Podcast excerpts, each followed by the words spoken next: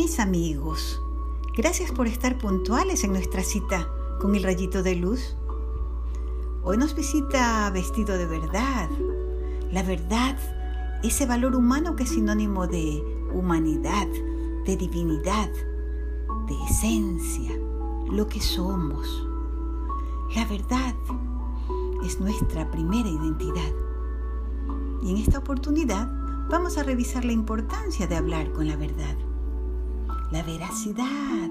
Ese es el subvalor que traemos hoy.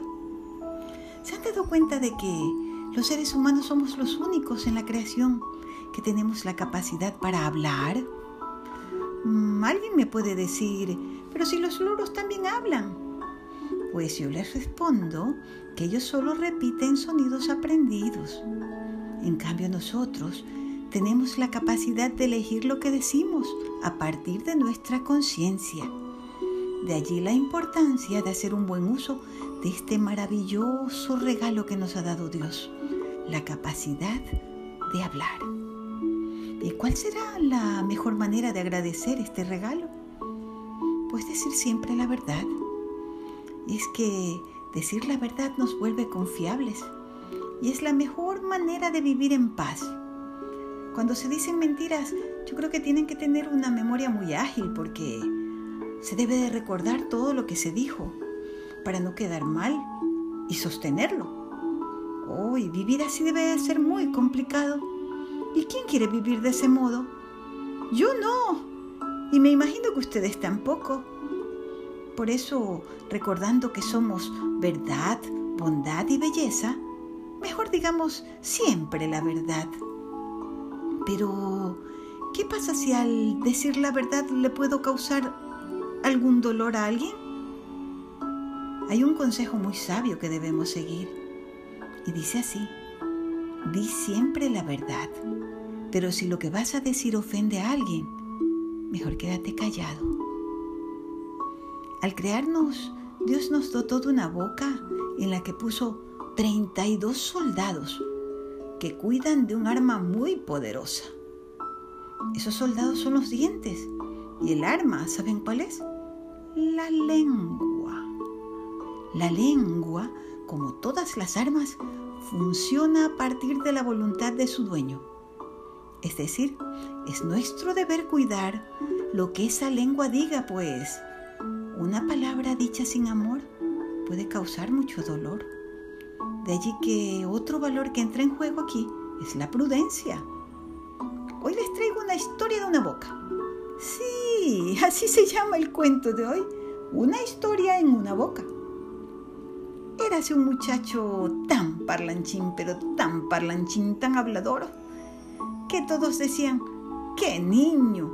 Habla y habla, más de la cuenta. ¡Qué lengua! suspiraron un día los dientes en coro. No se queda quieta jamás. Y es que incluso dormido ese niño seguía hablando. Así lo contaba su hermano. La lengua al escuchar el comentario de los dientes, se disgustó mucho y les dijo, ¡Hey ustedes! ¿Qué tanto murmuran?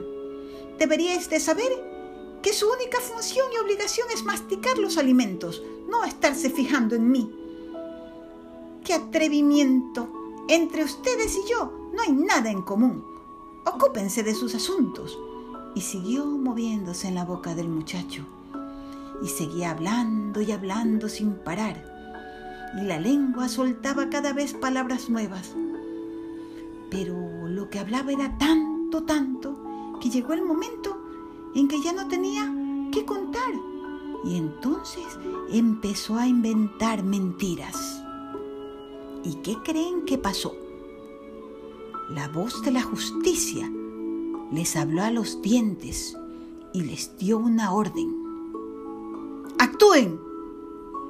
Y ellos, obedientes como soldados de la verdad, actuaron inmediatamente y ¡ñam! La mordieron. Entonces la lengua se enrojeció de sangre y el muchacho, al darse cuenta de su error, también enrojeció, pero de vergüenza.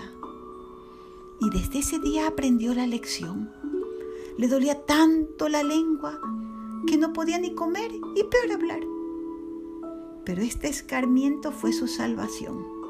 La mordida de los dientes se volvió un santo remedio. Y es que antes que hablar por hablar, es mejor pensar si no vale la pena callar. Recordemos tres preguntas claves tan sabias a la hora de hablar. Primero, ¿es verdad lo que voy a decir?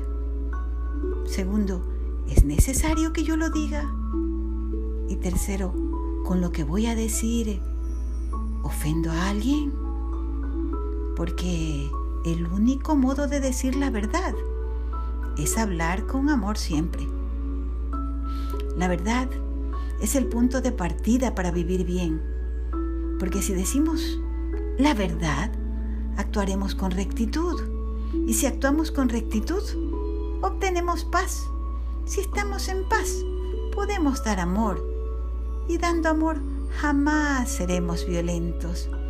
Entonces, cuidemos cada palabra que salga de nuestra boca Seamos selectivos, solo usemos lo mejor. Palabras vestidas de amor.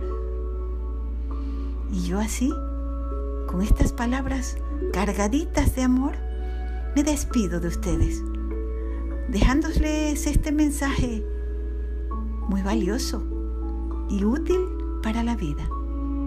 Guardémoslo y pongámoslo en práctica. ¿Les parece?